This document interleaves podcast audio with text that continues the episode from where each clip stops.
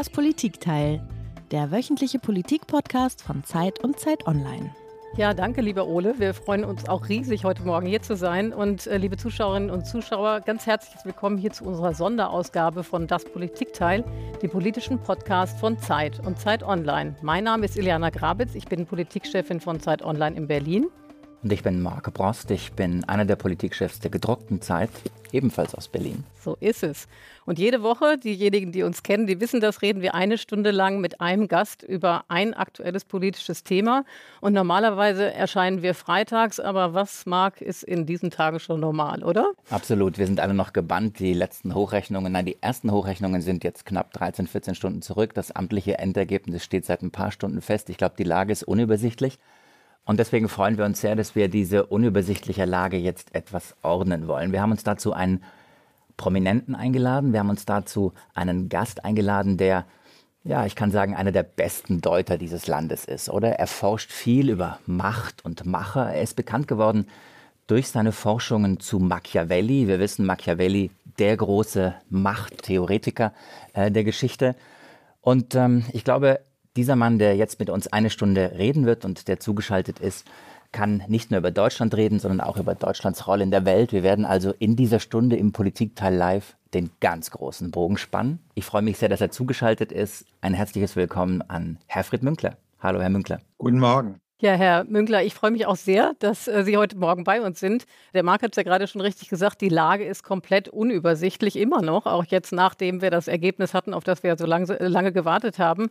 Und der Ausgang war ungewiss bis zur letzten Minute. Auf einer Skala von 1 bis 10, wie überrascht waren Sie eigentlich von dem Ergebnis und was hat Sie am meisten überrascht?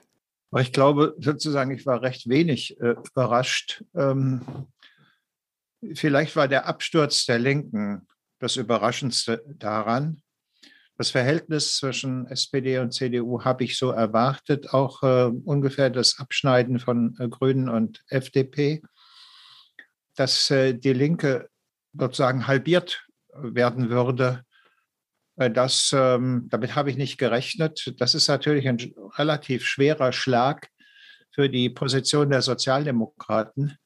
Äh, weil sie dann gewissermaßen durch die Drohung eines Linksbündnisses keinen Druck auf Lindner ausüben kann, ähm, beziehungsweise vermittels der Industrie die FDP veranlassen kann, in eine Koalition unter der Führung von Olaf Scholz einzutreten. Insofern hat der Absturz der Linken gewissermaßen den Erfolg der äh, Sozialdemokraten relativiert. Ich denke, das ist eigentlich das bemerkenswerteste oder zunächst mal wichtigste an diesem Ergebnis?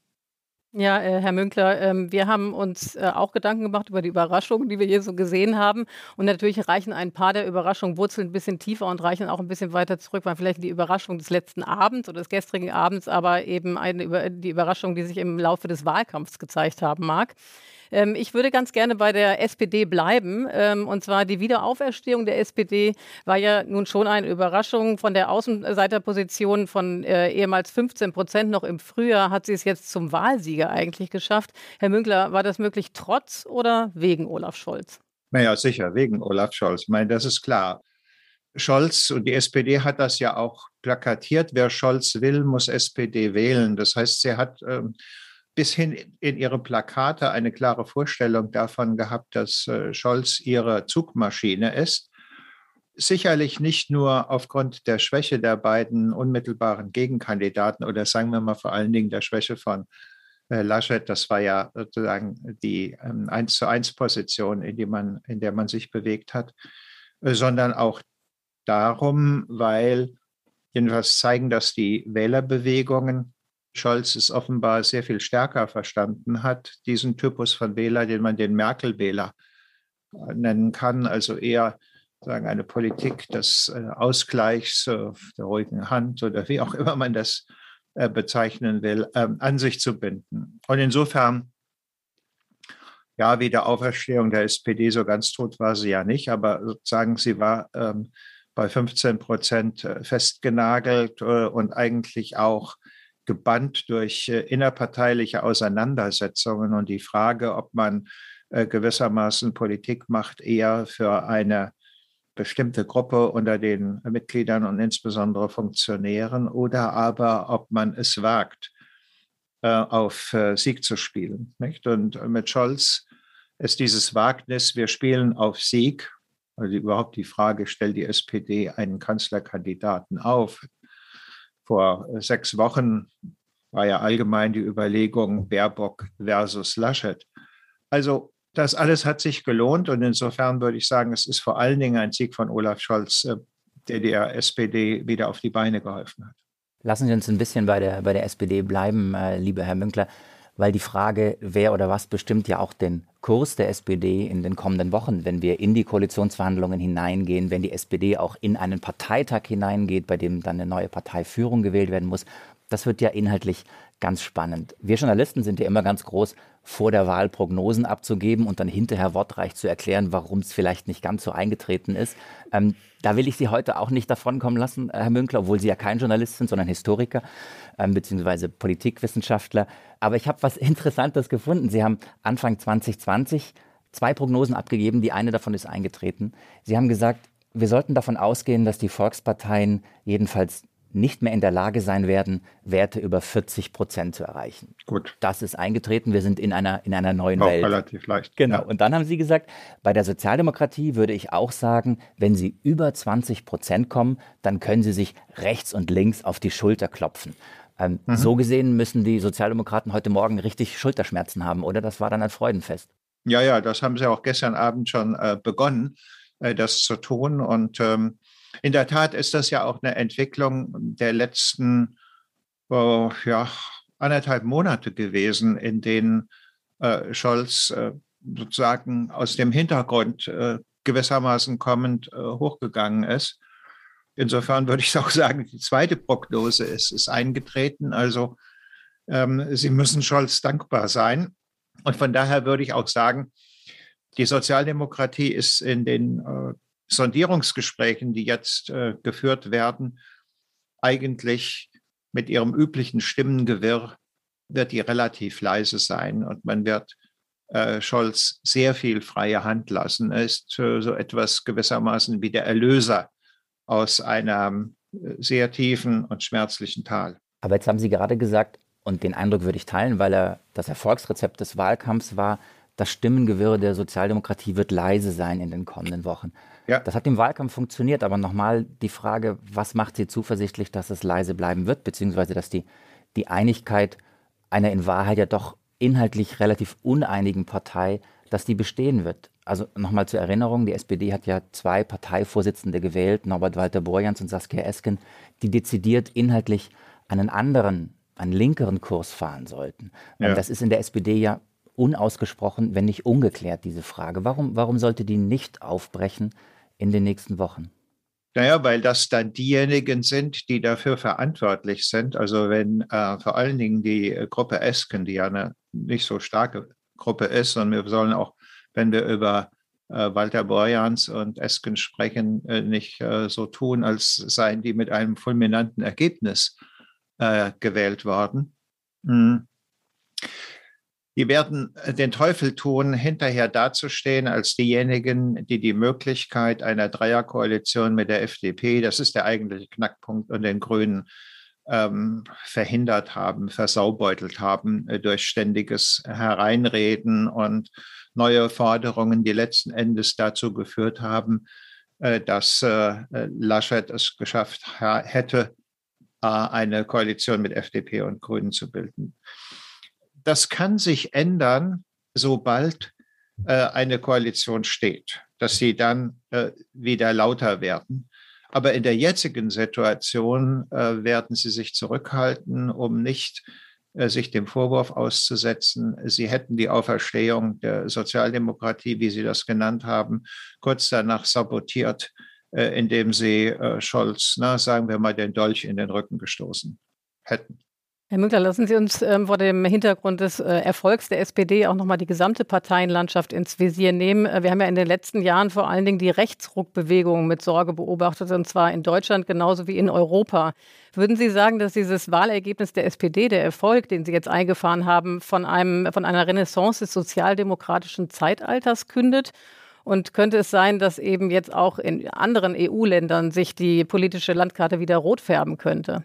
Naja, wir wollen jetzt ein Viertel der Wählerstimmen nicht übertreiben. Nicht? Das ist dann sicherlich kein sozialdemokratisches Zeitalter. Und äh, wenn man nach Skandinavien schaut, wo die äh, Sozialdemokraten ja äh, gewissermaßen äh, wieder relativ viele Regierungen anführen, ähm, dann stellt sich heraus, es ist aber nicht mehr die äh, strahlende und im Prinzip zu absoluten Mehrheiten fähige äh, Sozialdemokratie der 1960er, 70er und noch 80er Jahre dort, äh, sondern es sind Bündnisse, in denen sie der stärkste unter einer ganzen Reihe von äh, schwächeren Partnern sind. Also die Ära der Volksparteien ist vorbei.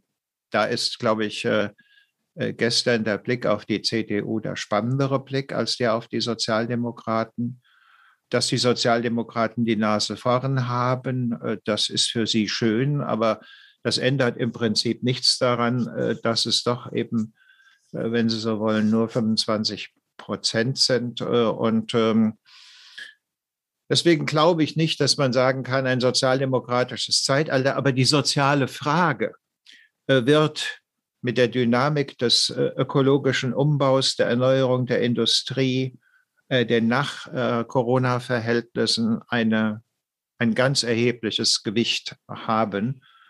Und wer diese soziale Frage ähm, wie angeht, das ist im Augenblick ja eher offen. Deswegen also sozialdemokratisches Zeitalter, das glaube ich, wird man nicht sagen können.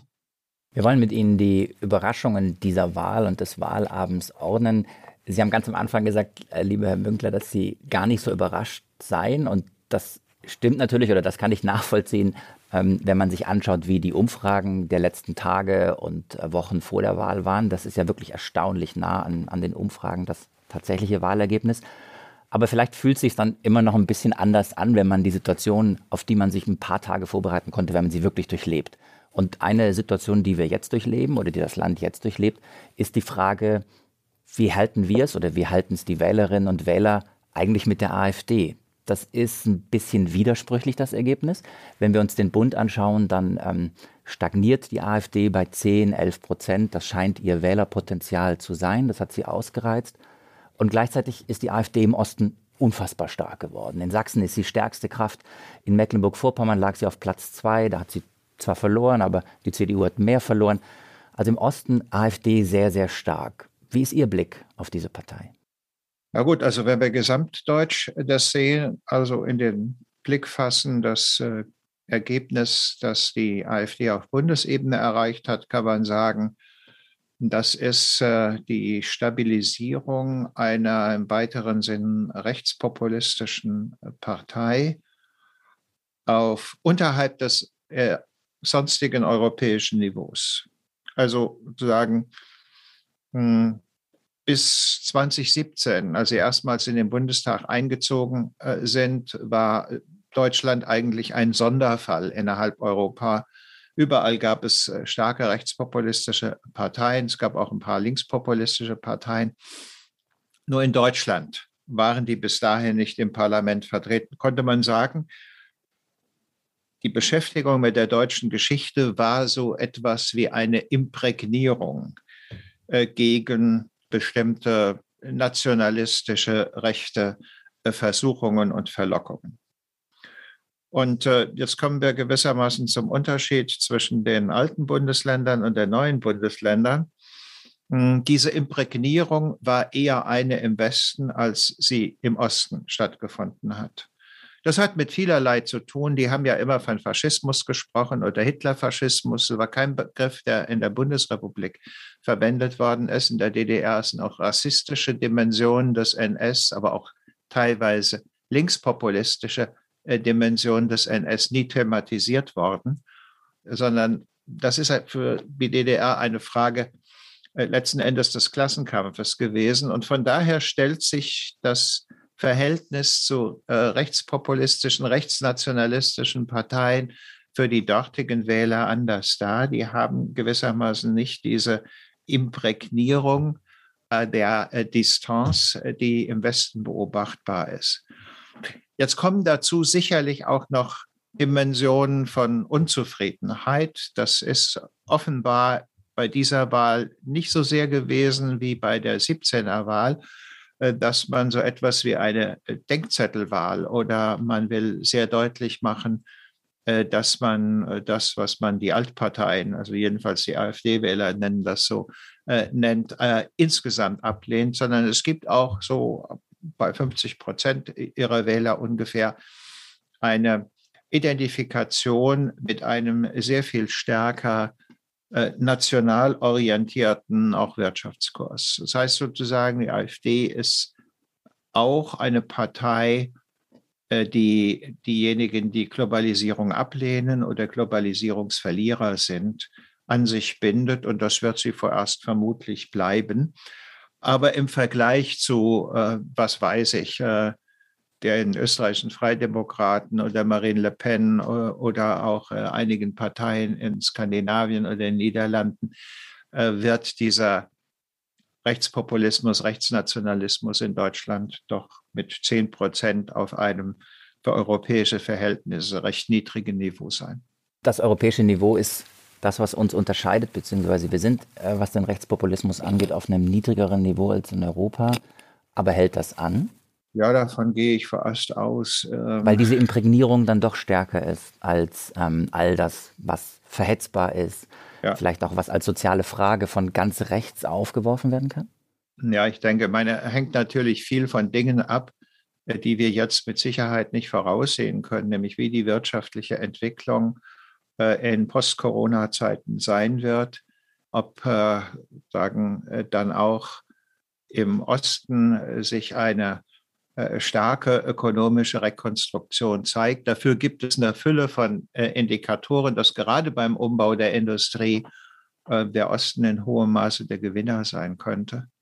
Aber das sind natürlich ja irgendwo zwischen Spekulation und Prognose ähm, und hat auch letzten Endes damit zu tun, wie sehr wirtschaftliche Zufriedenheit dann Wahlverhalten ähm, bestimmt oder aber so etwas äh, wie Groll.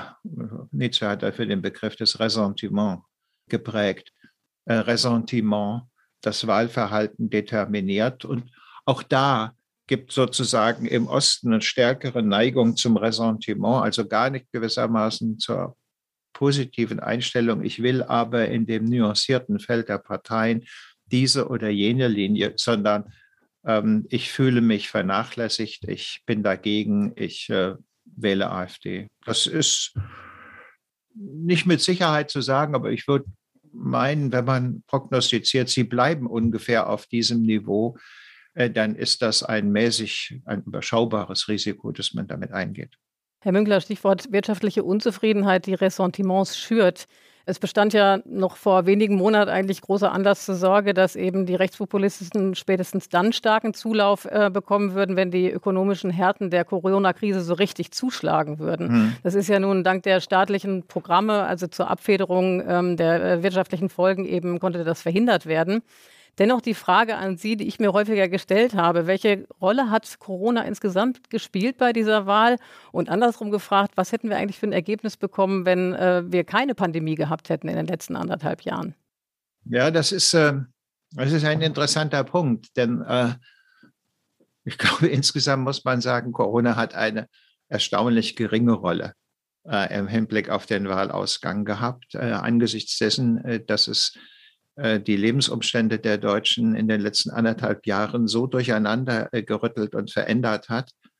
Ähm, andererseits äh, diejenigen, die da den Kurs der Abwehrmaßnahmen bestimmt haben, war eine relativ breite Koalition. Hm, mit Ausnahme der CDU, die ja verloren hat, der Parteien, die bei dieser Wahl eher gewonnen haben, zugewonnen haben. Und die AfD hat es zu keinem Zeitpunkt geschafft, äh, eine kohärente Gegenposition aufzubauen. Sie hat mit den Querdenkern und ähm, Protestierern geliebäugelt, gar keine Frage. Aber in ihrer Wählerschaft gab es doch auch eine ganz erhebliche Gruppe von Leuten, die keine Impfgegner waren. Und äh, insofern hat sie da auch keine geschlossene Position aufgebaut. Und das wiederum heißt im Ergebnis, äh, dass wir am Wahlergebnis eigentlich nichts ablesen können, äh, wo man sagen kann, das ist wesentlich durch Corona als Pandemie beziehungsweise die Maßnahmen zu deren zur Abflachung der Infektionsrate verursacht worden. Iliana, wir haben jetzt in den, den, ersten knapp 30 Minuten dieses Gesprächs uns schon mit zwei Überraschungen beschäftigt, aber die eigentlich großen Überraschungen, die kommen jetzt noch, denn wir müssen einmal darüber sprechen, über das, das Schillernde, was sich jetzt gerade hier ergibt in den Konstellationen, die Frage, wie FDP und Grüne zusammenpassen, aber vor allem müssen wir mit eigentlich über die Partei sprechen, die aktuell immer noch die Kanzlerin stellt und die gehofft hat, auch den nächsten Kanzler zu stellen, oder? Absolut. Das hat ja auch Herr Münkler eben schon gesagt. Ne? Der spannendste Blick ist eigentlich der auf die CDU, die ja einen historischen Niedergang dahingelegt hat. Ja? Also vom Ergebnis bei der letzten Bundestagswahl über von mehr als 30 Prozent sind sie äh, abgestiegen auf äh, jetzt äh, 24, wie war es am Ende? Vier, äh, deutlich, schwierig. Deutlich schlechter, sagen wir deutlich einfach. schlechter, oder? genau.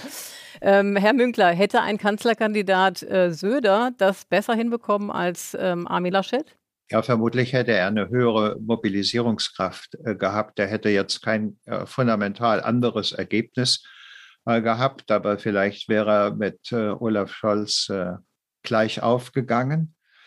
Ich denke, er hätte die Wählerbewegung von der CDU zur SPD nicht verhindert, denn das waren äh, genuin Merkel-Wähler. Und um das zu verstehen, äh, muss man sich die letzten Jahre anschauen. Frau Merkel hat die CDU aus der Partei der rechten Mitte in eine Partei der mittigen Mitte verwandelt und hat deswegen einen relativ hohen Anteil von Wählern an die CDU gebunden, die hm, eher Kontinuität, Kompromiss, Stabilität präferieren. Also ein bestimmter äh, Typus äh, des Mittewählers.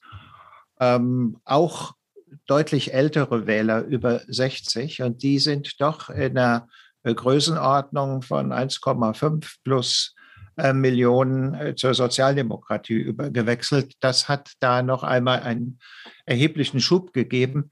Ich glaube nicht, dass Söder die hätte halten können. Was Söder ausgezeichnet hat, hätte, wäre eher, dass er dem klassischen CDU-Anhänger, der auch äh, ähm, einen gewissen Wert legt auf äh, konservative Werte einerseits, aber andererseits äh, ökonomische Modernisierung präferiert, denen hätte er sehr viel stärker aus dem Herzen gesprochen, weil diese beiden Elemente was weiß ich, äh, Laptop und Lederhose äh, für die Bayern. Das verkörpert sehr viel stärker CSU und Söder, als das äh, bei der CDU der Fall gewesen ist.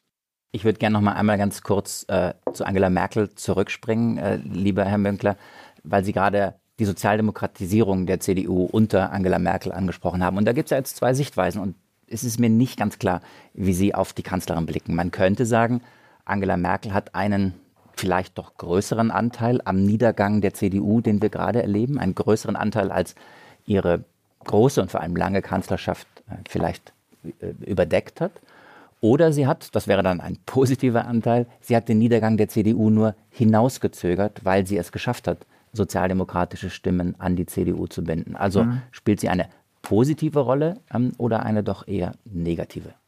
Naja, wie kann man so eine Frage äh, entscheiden? Man kann sie nur dadurch entscheiden, dass man Vergleiche. Naja, ich meine, wir können ja jetzt sozusagen nicht, was ein Naturwissenschaftler machen würde.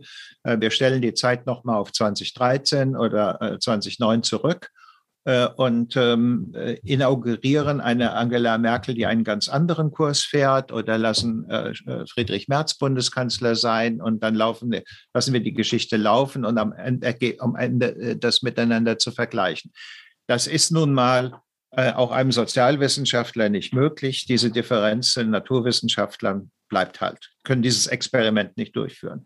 Aber wir haben die Methode des Vergleichs anstelle des Experiments. Und dann schauen wir auf die anderen europäischen Länder.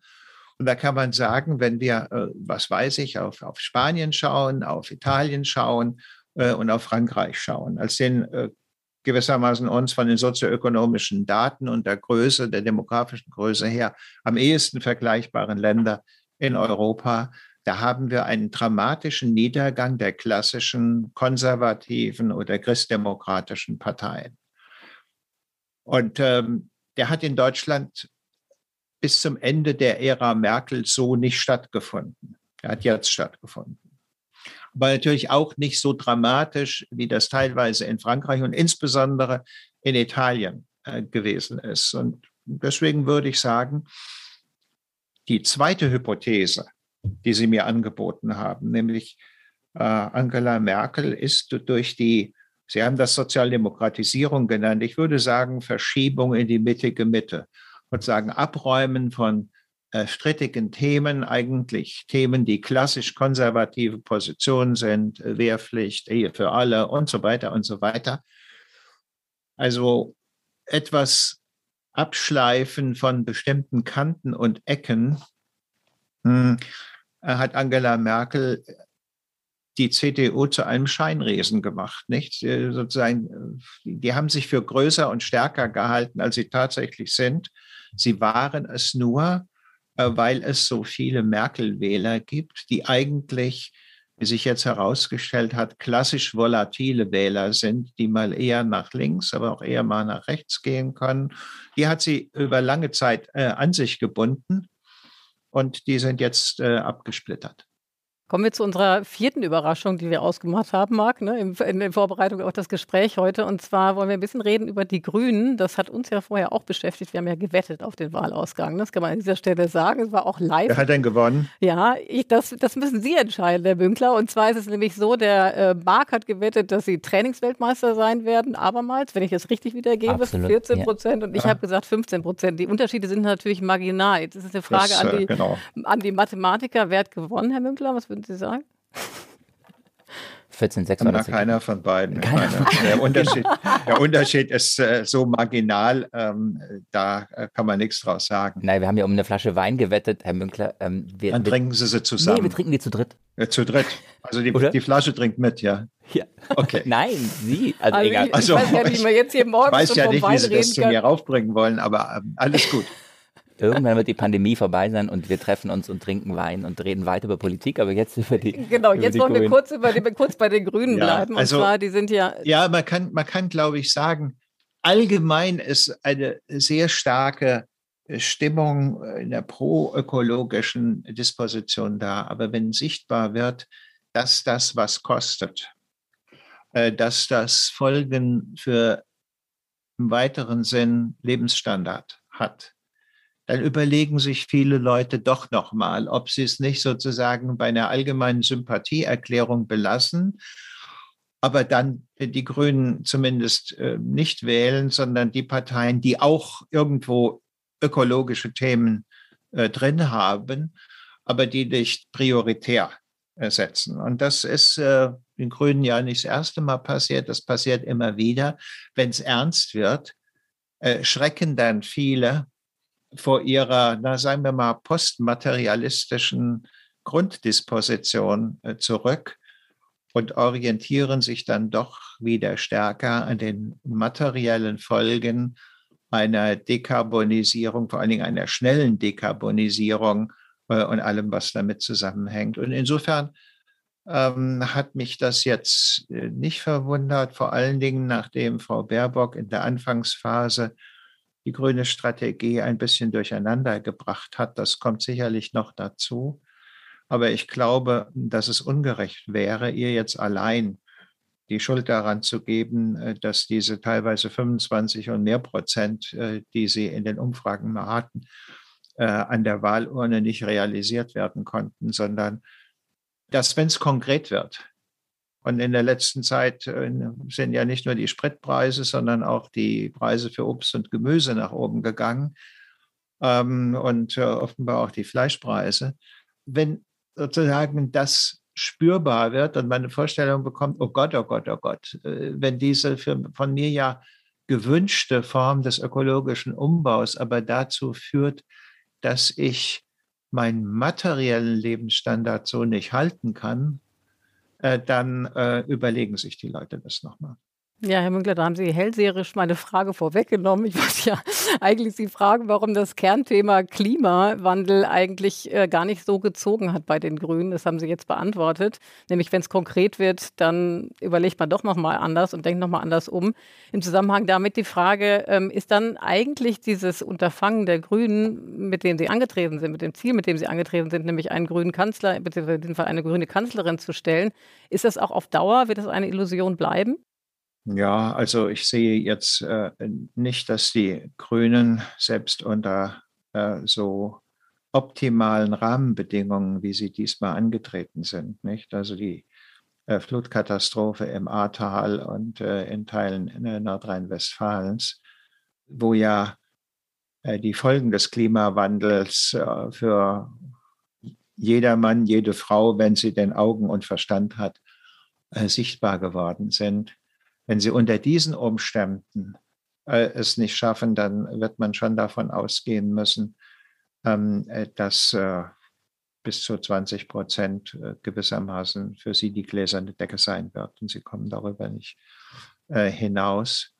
Äh, sie haben auch mit dem ökologischen Thema ähm, ein Thema, das man zwar medial dramatisieren kann, das aber in der Regel in der Lebensführung und Lebensgestaltung ähm, zunächst bei uns noch nicht so dramatische Folgen hat, äh, dass äh, man sagen würde, okay, ich muss einen Teil meines Lebensstandards aufgeben, äh, um auf diese Weise hm, das Überleben von ganz vielen Menschen äh, zu sichern. Nicht? Das äh, wäre ja sozusagen eine Grunddisposition, um eine tatsächlich weitreichende und folgenreiche Wende herbeizuführen. So bleibt dann doch immer die Position, naja, äh, die Damen und Herren von den Grünen sagen zwar, es ist ein globales Problem, aber wir sind dann halt doch nur Deutschland äh, und wir können äh, gewissermaßen allein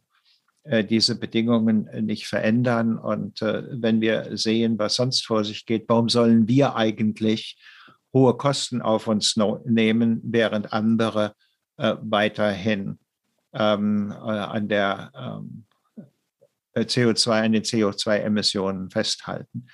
Also der Blick etwa nach Polen und derlei mehr, ähm, der lässt dann doch bei vielen Zweifel aufkommen. Ich sehe ich sehe das, äh, glaube ich, so, dass es ein Thema ist, die ökologische Wende, die die Politik in Zukunft stärker begleiten wird, die aber nicht das erste Thema dabei darstellen wird. Werbung. Diese Woche in der Zeit? Die Bücher des Frühlings. 16 Seiten blühende Fantasie. Von gefährlichen Liebschaften, einer Flucht auf dem Mississippi und magische Erzählkunst. Das Literaturspezial zur Buchmesse in Leipzig. Die Zeit, Deutschlands größte Wochenzeitung. Jetzt am Kiosk oder direkt bestellen unter zeit.de/slash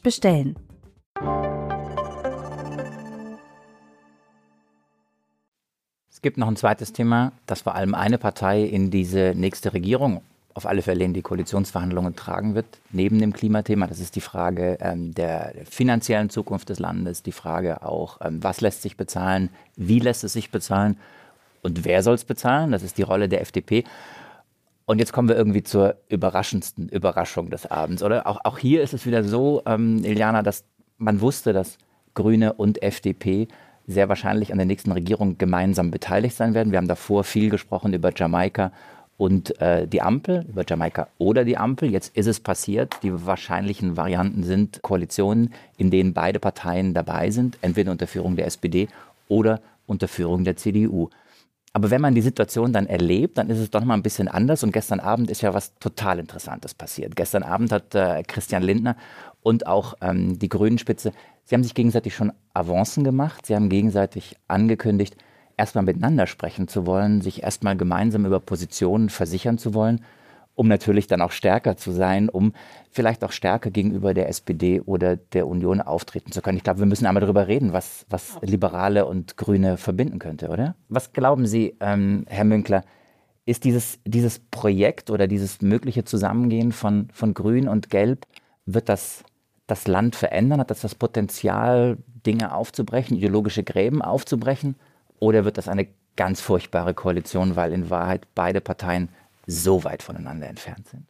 Naja, der entscheidende Punkt liegt noch vor dem, äh, nämlich die Ära der Kanzlerdemokratie, wie man Deutschland gerne auch genannt hat, ist vorbei. Wer auch immer der nächste Kanzler sein wird, Scholz oder Laschet, er wird nicht die Stärke haben, die äh, Merkel hatte, Kohl hatte, Helmut Schmidt hatte und so weiter. Es wird eine Machtverschiebung zur, zum Koalitionsausschuss oder zu den Fraktionsvorsitzenden der äh, drei äh, die Regierung bildenden Parteien oder im Falle der CDU sind es ja tendenziell vier Parteien äh, geben. Und die werden zumindest zwei äh, der Fraktions- und äh, Vorsitzenden respektive Parteivorsitzenden werden darauf achten, dass der Kanzler nicht zu stark äh, ist, nämlich die in der Dreierkoalition den Kanzler nicht stellen. Das, glaube ich, ist eine äh, sehr tiefgreifende Verschiebung, äh, die nicht nur jetzt eine der letzten Jahre ist, sondern die im Prinzip unsere Wahrnehmung von Politik seit den 1950er Jahren verändern wird, denn wir uns daran gewöhnt haben, dass der Kanzler nicht nur nach der Geschäftsordnung der Bundesregierung die Richtlinien der Politik ähm, bestimmt, sondern auch tatsächlich sich durchsetzt und ein Machtwort spricht und so weiter diese Veränderung ist fundamental. Und jetzt muss man schauen, äh, zunächst einmal, in welcher Weise können sich äh, Grüne und FDP verständigen? Die liegen ja diametral auseinander. Man könnte das Problem eigentlich nur lösen, indem man eine große Koalition bildet. Aber das haben beide Parteien ja ausgeschlossen. Ich hatte deswegen eingangs unseres Gesprächs ja auch darauf hingewiesen, dass der Absturz der Linken insofern ein Problem darstellt, als äh, eine Linkskoalition, also SPD, Grüne, Linke, als Drohkulisse nicht mehr zur Verfügung steht, um die FDP gefügig zu machen. Nicht? Deswegen kann man sagen, strukturell war die FDP eigentlich der große Profiteur des Absturzes äh, der äh, Linken, in, dadurch, dass sie jetzt eine sehr, sehr starke Position hat. Äh, man kann den Grünen alle möglichen Konzessionen machen. Ähm, aber zunächst mal wird die FDP darauf bestehen, in welchem Kabinett auch immer den Finanzminister zu stellen. Und deswegen ist das die zweite interessante Frage. Nicht? Die erste Frage ist Scholz oder Laschet. Aber die eigentliche interessante Frage ist äh, Habeck oder Lindner. Und das ist äh, nach meinem Dafürhalten äh, letzten Endes die Richtungsfrage. Die stellt sich aber egal, wer Kanzler ist, nicht? Also wer unter dem ähm, Finanzminister den Kanzler stellt, äh, ob Laschet oder Scholz äh, für beide Koalitionen. Und das ist sozusagen aus meiner Sicht das äh, aufregende und folgenreiche Ergebnis äh, dieser Wahl. Das ist so aufregend, dass wir an der Stelle eigentlich nochmal wetten müssten. Also immer, wenn es im Politikteil aufregend wird, dann äh, lassen wir uns zu Wetten hinreißen, lieber Professor Münkler. Ich glaube, wie Sie oder wir glauben, dass tatsächlich der Posten des Finanzministers irgendwie eine Schlüsselrolle ist. Ja. Aber ich würde sagen, es wird Christian Lindner. Ich kann es mir gar nicht anders vorstellen. Ja. Ich kann es mir für das Selbstverständnis der FDP nicht anders vorstellen. Und ich weiß nicht, wie es du siehst. Ich, ich glaube, Eliana, dass man sagen könnte, gerade die Balance zwischen einem Finanzminister Lindner, der vielleicht das ein oder andere liberale Tabu brechen muss, und einem oder einem starken grünen Umwelt- plus Minister oder Umwelt plus Ministerin, die vielleicht auch das ein oder andere grüne Tabu brechen muss. Das, das könnte doch die Balance sein, genau. die so eine Koalition irgendwie über vier Jahre trägt. Oder was glaubst du, wenn du ah. wetten müsstest? Nee, ich, ich wäre an, an, der Stelle, glaube ich, Echt? da können wir keine, müssen wir gleich wetten. Ich würde ganz genau dasselbe sagen. Ich glaube, A wird Lindner das nicht mitmachen, dass man ihm nicht das Finanzministerium gibt. Und ich glaube, es liegt einfach auch in der Natur der Sache, dass das einfach eine gute Aufteilung so wäre. Im Übrigen auch für das Land. Gehen Sie mit, Professor Münkler? Ja, Gehen Sie mit? Ähm, oder wie sehen Sie Ja, ich, also ich meine, wenn die grüne Basis äh, oder der grüne Parteitag, der dem ja zustimmen äh, muss, einer Koalitionsvereinbarung, einen Funken Verstand hat, äh, dann wird sie äh, dem stark widerstreben. Denn äh, das Finanzministerium ist dann letzten Endes doch das entscheidende Ministerium. Man kann es nur an Lindner abgeben, wenn man den Finanzminister entmachtet. Also mit äh, einigen Veränderungen der Geschäftsordnung und der Zuständigkeitsverteilung. Der Umweltminister ist im Prinzip ein eher schwacher ähm, ähm Posten, äh, der äh, immer mal wieder die eine oder andere äh, Bedenken ins Spiel bringt. Ich glaube, Habeck hat das äh, ja schon im Wahlkampf mal ins Spiel gebracht, einen Umweltminister gewissermaßen mit Vetobefugnissen auszustatten.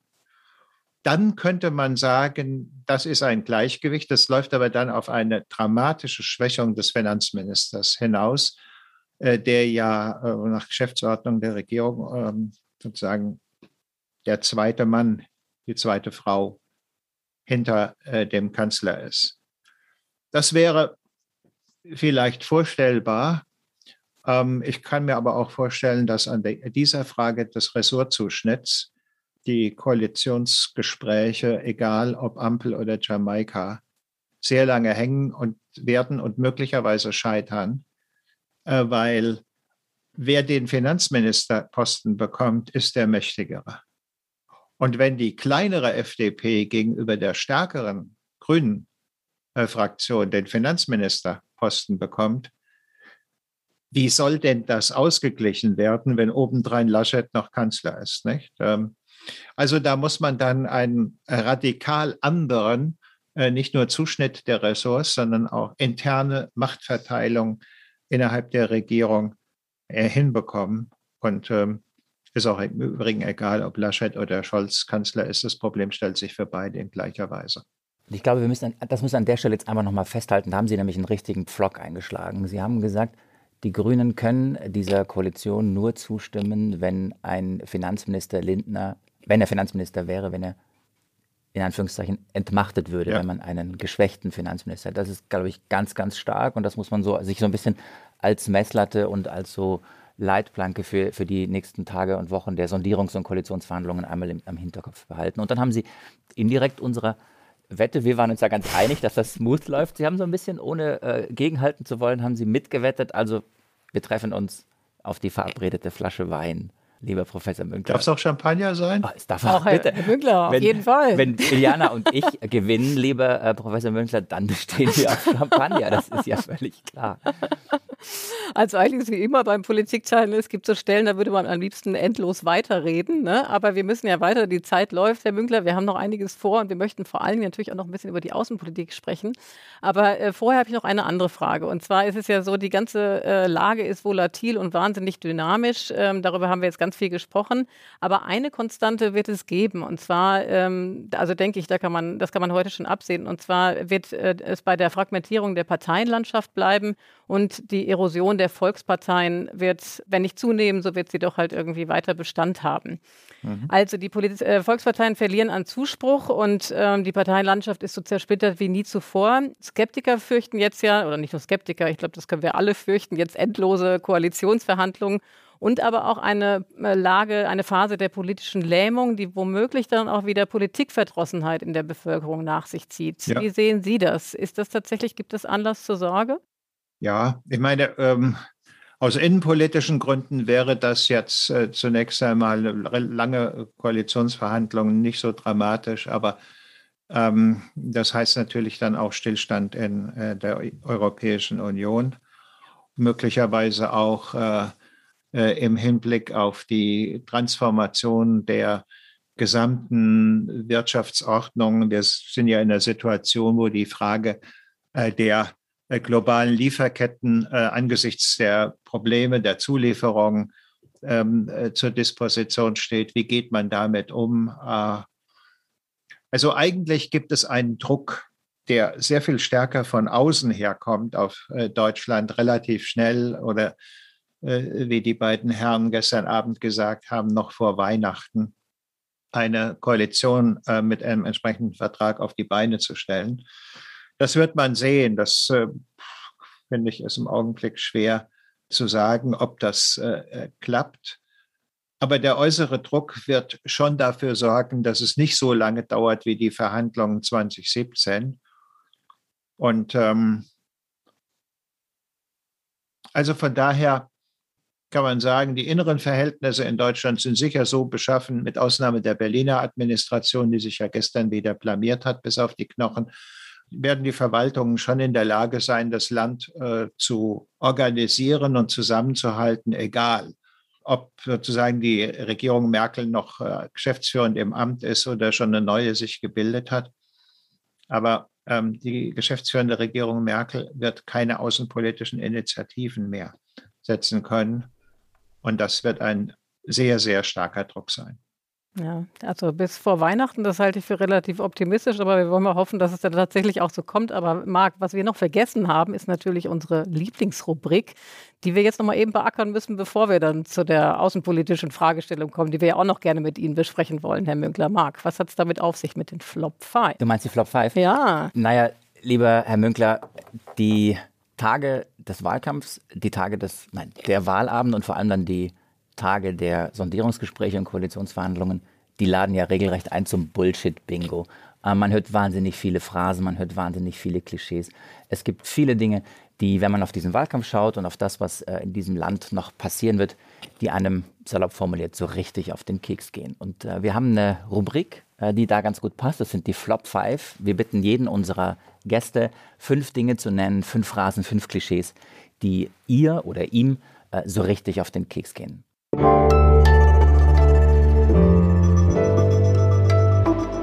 Die Flop 5. Haben Sie fünf im Gepäck? Nee, ich habe entweder zwei oder unendlich viele. Na, dann machen wir zwei und ich fülle es auf. Kein Problem. ähm, ja, was ja. ist Ihr erster Flop? Also die erste ist erstaunlich für Sie vielleicht, ähm, aber das, äh, der Satz, es gibt keine Impfpflicht, der ist mir wahnsinnig auf die Nerven gegangen. Äh, wenn Leute dies gesagt haben, die gleichzeitig gesagt haben, aber Corona ist eine Zeit der Ungewissheit. Nicht? Und sozusagen, sie reagieren auf eine Zeit der Ungewissheit, indem sie einen Satz sagen, der Gewissheit signalisiert. Und das zeigt sich ja jetzt auch im europäischen Vergleich, ähm, lässt sich so nicht aufrechterhalten. De facto sind für bestimmte Berufsgruppen äh, ist Impfpflicht eingeführt oder Impfpflicht durch die Hintertür. Das geht mir auf die Nerven, äh, wie hier Politiker ja eigentlich, äh, wie sagt man, äh, keinen Arsch in der Hose haben, um die Wahrheit zu sagen, nicht? sondern sich sozusagen herumschleichen um bestimmte Probleme. Und der zweite Satz war diese Warnung vor dem Linksbündnis. Man hat das heute Morgen ja auch teilweise noch mal in einigen Kommentaren gehört. Der Misserfolg der CDU wird verwandelt in einen Erfolg, insofern sie ein Linksbündnis verhindert habe. Das äh, weiß ich jetzt gar nicht, wie Sie auf die Idee kommen. Äh, sie habe es verhindert. Äh, es ist nicht der Fall, nicht? Aber sozusagen ähm, das äh, Warnen vor einer ungeheuren Gefahr, die man sozusagen selber sich imaginiert, um zu verdecken, dass man selber keine positiven Aussagen macht. Das ist mir äh, auch noch etwas äh, unangenehm aufgestoßen, wenn ich das mal so unappetitlich sagen darf. Das ist völlig in Ordnung, Herr Münkler. Das, danke für Ihre zwei Flops. Jetzt bist du noch drei schuldig, ja, oder, ne? Also das Interessante war, Sie sagten, Sie haben auch unendlich viele. Also wir können natürlich jetzt auch unendlich weiterreden. Aber kriegen wir noch einen dritten raus? Naja, also wir, wir könnten alle Wahlplakate vorlesen, nicht? Ah, nein, nein, okay, okay, okay. okay, okay. okay also wollen wir das als dritten Flop werten und dann hast du jetzt noch zwei offen, noch zwei. aber du musst ganz schnell machen, genau. weil wir müssen ja noch zur Außenpolitik Total kommen. schnell. Also äh, mein, mein äh, größter Flop des gestrigen Abends war das Wort Zukunftskoalition. Äh, mhm. das ist das Wort, das Armin Auf Laschet einmal, äh, geprägt hat, äh, sozusagen um Jamaika zu benennen. Aber das ging in Wahrheit eben nur darum, die eigene Zukunft zu sichern. Ja. Und der, ähm, der nächste Flop, der letzte Flop, äh, das wäre ein Satz, den die FDP im Wahlkampf und auch in den letzten Jahren immer gesagt hat und ich glaube, der jetzt hinfällig ist. Achtung, auf Schuldenbergen können Kinder nicht spielen. Ähm, das war der Versuch, ähm, die Schulden und die ganze Thematik Generationen Schulden unter einen Hut zu kriegen. Ich glaube, man muss es angesichts des enormen Investitionsbedarfs in diesem Land ein bisschen anders sehen. Und ich glaube, dieser Satz wird so nicht mehr fallen. Okay, danke für diese zwei Flops, Marc. Das war super. Danke Ihnen, Herr Münkler. Und jetzt kommen wir aber zur Außenpolitik, oder? Absolut, denn wir müssen über Deutschlands Rolle in der Welt sprechen. Genau. Auch das ist eine der großen Herausforderungen für die nächste Regierung. Und eigentlich bleibt viel zu wenig Zeit, aber jetzt wollen wir das trotzdem machen, Herr Münkler. Sie sind ja salopp formuliert Experte für Kriege, Krisen und Konflikte. Eines ihrer bekanntesten Bücher dreht sich genau darum. Und deswegen wollen wir jetzt mal ein bisschen zur Außenpolitik kommen, die ja wirklich zu kurz gekommen ist, auch im gesamten Wahlkampf. Ähm, wenn wir an Afghanistan denken oder auch an den U-Boot-Konflikt äh, zuletzt, ähm, all das zeigt, dass wir eigentlich auf eine neue Weltordnung zulaufen, in der die USA als Weltpolizist oder Hüterin der Weltordnung eigentlich gar nicht mehr diese Rolle spielt, die wir von ihr gewöhnt sind. Also in mancherlei Hinsicht hat man den Eindruck, dass Joe Biden eigentlich den äh, eigentlich auf einer ähnlichen Welle schwimmt wie sein Vorgänger Donald Trump. Meine Frage an Sie, Herr Münkler, ist, was folgt daraus für die Außenpolitik der nächsten Bundesregierung, beziehungsweise was sollte daraus folgen? Ja, ich würde es ganz, ganz kurz nochmal ähm, zuspitzen, was Sie gesagt haben. Wir hatten die Erwartung, in eine Welt hineinzugehen, die eine Ordnung mit Hüter ist. Der Hüter ist derjenige, der äh, darauf achtet, dass Werte und Normen, von denen ja so viel die Rede ist, durchgesetzt werden.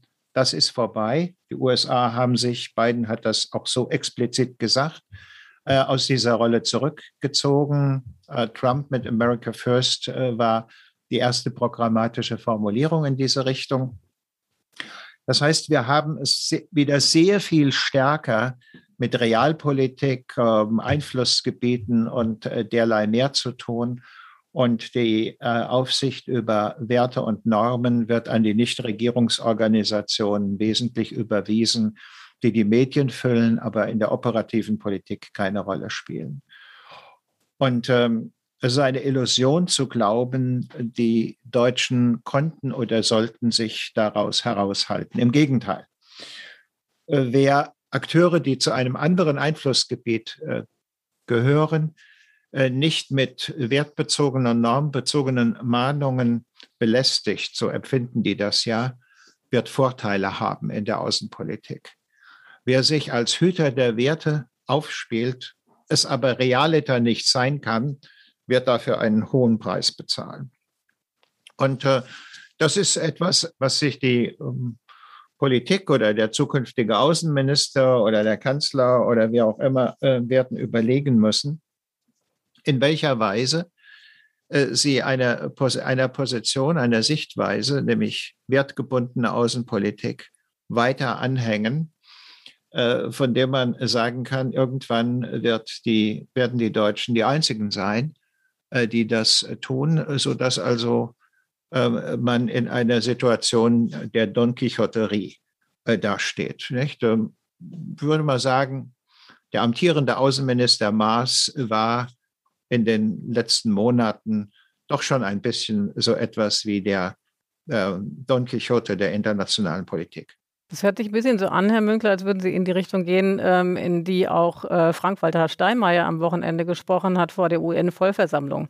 Er hat ja gesagt, ähm, dass wir uns in einem Moment der geopolitischen Ernüchterung befinden und hat gefordert, dass die deutsche Außenpolitik allem voran ehrlicher, klüger und stärker werden müsse nachdem, wie Sie es erzählen und wie Sie es schildern, glaube ich, dass Sie so ein bisschen seiner Meinung sind. Wie ganz genau, um mal konkret bisschen. zu werden, ja. um mal konkret zu werden, wie könnte so eine ehrlichere, klügere und stärkere deutsche Außenpolitik aussehen?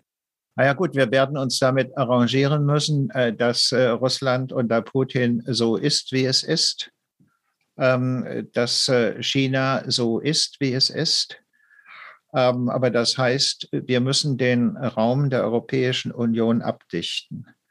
Äh, gegen Einflussnahmen von außen, sei das nun im Rahmen der äh, Seitenstraßenstrategie der Chinesen, sich in Europa einzukaufen, um Europa handlungsunfähig zu machen bei Initiativen gegen China, oder sei das äh, im Hinblick auf Angriffe russischer Hacker oder derlei mehr.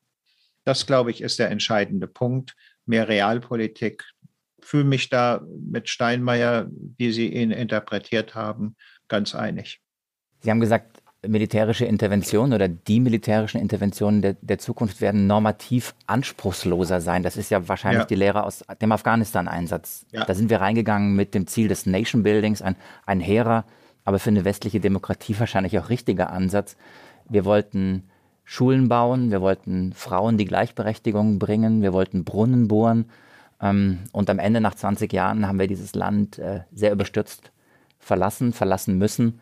Und ähm, das Rad der Geschichte dreht sich zurück. Aber nochmal auf dieses normativ Anspruchslosere, weil ich das nicht ganz verstehe. Wie, wie kriegt man eine militärischen Interventionen gegenüber ja nicht unbedingt euphorisch agierende deutsche Öffentlichkeit dazu, dass die Bundeswehr sich im Ausland engagiert, wenn man es nicht mit ähm, Demokratie, mit Normen, mit irgendwie Idealen verknüpft. Wie soll das funktionieren? Naja, was Sie beschreiben, ist im Prinzip diese Paradoxie. Man möchte gerne Normen, äh, Demokratie, Gleichheit äh, Männer, Frauen und derlei mehr durchsetzen, aber man hat keine Zeit. Alle Leute reden davon, Afghanistan 20 Jahre, das sei lange gewesen. Na, das ist natürlich ein Quatsch. Wenn man sich auf das Projekt Nation Building einlässt, dann äh, muss man von den äh, französischen Annalhistorikern lernen, die gesagt haben, Mentalitäten ändern sich erst mindestens in 40 Jahren, wenn nicht mehr. Das heißt, wer sowas will, muss sich auf Präsenzen von 40 und mehr Jahren einlassen. War übrigens die Zeit äh, zwischen 1945 und sagen wir mal 89, die die Amerikaner in Westdeutschland waren. Wenn man das aber nicht kann, und das können Demokratien nicht, äh, weil sie in so langen Zeiträumen aufgrund ihrer inneren Struktur gar nicht äh, denken und argumentieren, äh, können, vielleicht mit Ausnahme eines starken äußeren Feindes, der Ost-West-Konflikt als sozusagen haltende Macht einer solchen Konstellation, den es aber so nicht mehr gibt. Dann muss man also solche Einsätze härten durch eigene Interessen.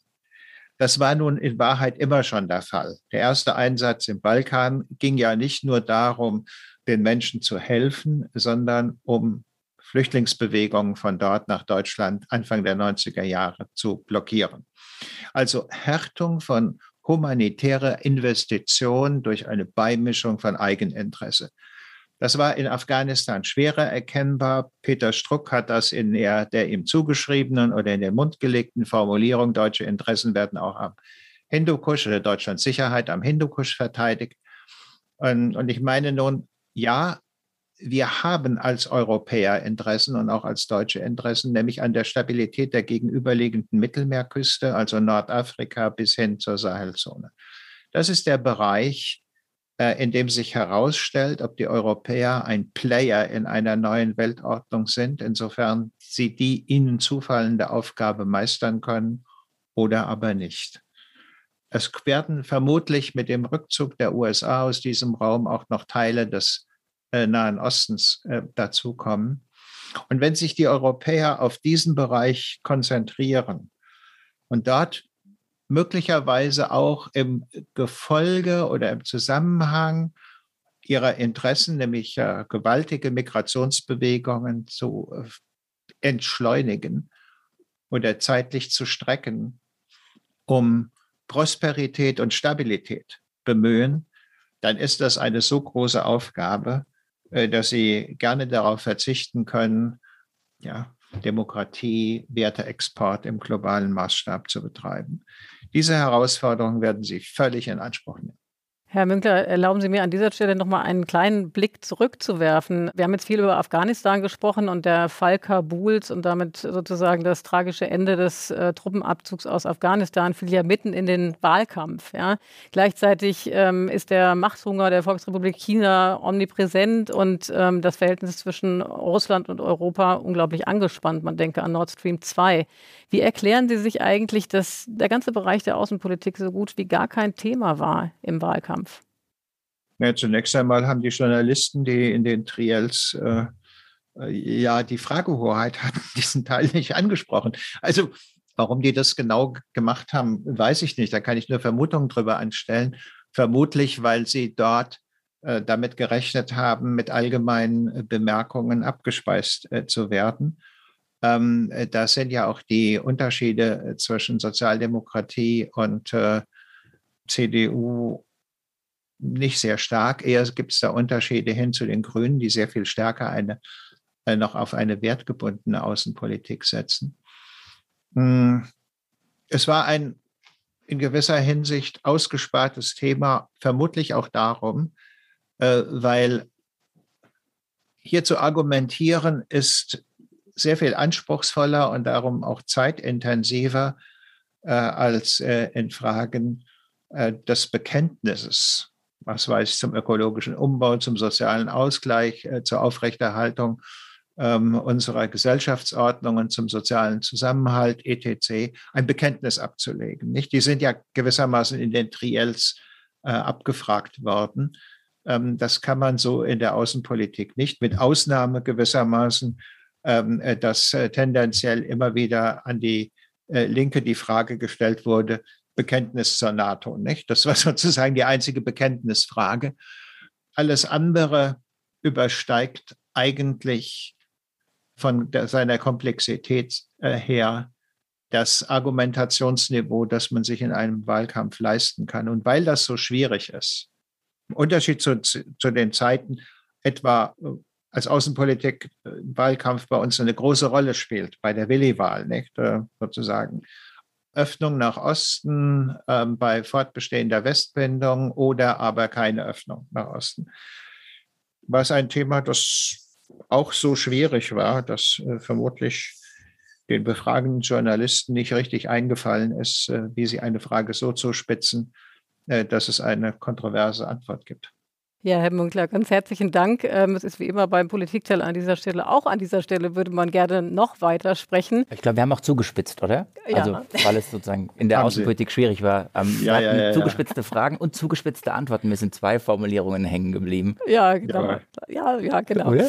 Genau. Ähm, Herr Münkler, ganz herzlichen Dank, dass Sie unser Gast waren heute. Und äh, liebe Zuschauerinnen und Zuschauer, ganz herzlichen Dank, dass Sie heute auch heute Morgen mit dabei waren. Das war unser Special am Tag 1 nach der Bundestagswahl, Marc. Ne? Und wenn Sie Kritik, Fragen oder Lob haben oder Anregungen haben oder Wünsche für ein neues Gesprächsthema, dann schreiben Sie uns doch bitte eine Mail an daspolitikteil.zeit.de. Und in dieser Woche, Marc, Kommen wir gleich zweimal mit dem Politikteil. Wir haben jetzt die aktuelle Nachwahlausgabe, die gleich auch heute on air gehen wird. Und wir werden am Freitag an unserem regulären Erscheinungstag dann nachlegen, weil die Woche so spannend ist und weil sich die Überraschungen auch immer weiter drehen werden. Und vielleicht gibt es auch schon eine erste Annäherung zwischen Liberalen und Grünen. Das werden die Kollegen und Kolleginnen äh, Tina Hildebrand und Heinrich Wefing besprechen, auch wieder mit einem Gast oder einer Gästin am Freitag im Politikteil. Und, ähm, lieber Herr Münkler, jeder Gast bekommt bei uns was geschenkt und jetzt ist es peinlich, weil ich das Geschenk nicht dabei habe. Sie, ste Sie sehen hier immer ne, hast du es dabei. Eigentlich Und ist heute dabei. Sie, Sie sehen hier ein, ein Glas Wasser stehen. Ähm, eigentlich müsste hier eine Tasse stehen, denn äh, jeder Gast des Politikteils bekommt bei uns die Politikteil-Fanshop-Tasse geschenkt.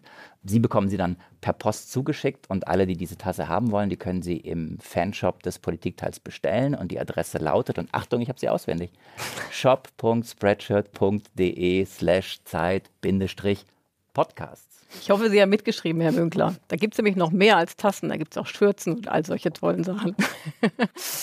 Gut, und uns bleibt jetzt nur noch übrig, uns zu bedanken an dieser Stelle. Zu allem natürlich habe ich eben schon gesagt bei Ihnen, ähm, Herr Professor Münkler, dass Sie heute unser Gast waren. Und danke auch an unsere Pool-Artists, äh, das sind unsere Producer und unsere Patin bei Zeit Online, Pia Rauschenberger, die gleich wieder gemeinsam mit meiner Kollegin Vanessa Wu übernehmen wird. Und wir haben uns sehr gefreut, dass wir heute zu Gast sein durften in diesem Livestream von Zeit Online. Einen habe ich noch. Eliana, einen habe ich noch. Naja, lieber, lieber Herr Münkler, Eliana hat mir in diesem Podcast verboten, mich ähm, mit der Sprache meiner Heimat zu verabschieden. Ich würde wahnsinnig gern auf Schwäbisch Tschüssle sagen am Schluss, aber sie möchte nicht, dass ich Tschüssle sage. Du sagst weil es immer so. Ich sag's dann immer. Wo kommen Sie her, Herr Münkler? Wo sind Sie geboren? Wie würden Sie eigentlich, Aus dem Raum Frankfurt am Main. da sagt man wie? Also ich verstehe das schon. Sie, Sie verstehen verstehen- Tschüssle, aber wie würden Sie auf Wiedersehen sagen?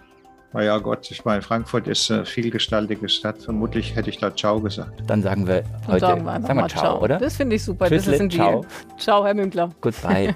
Danke Ihnen. Gerne.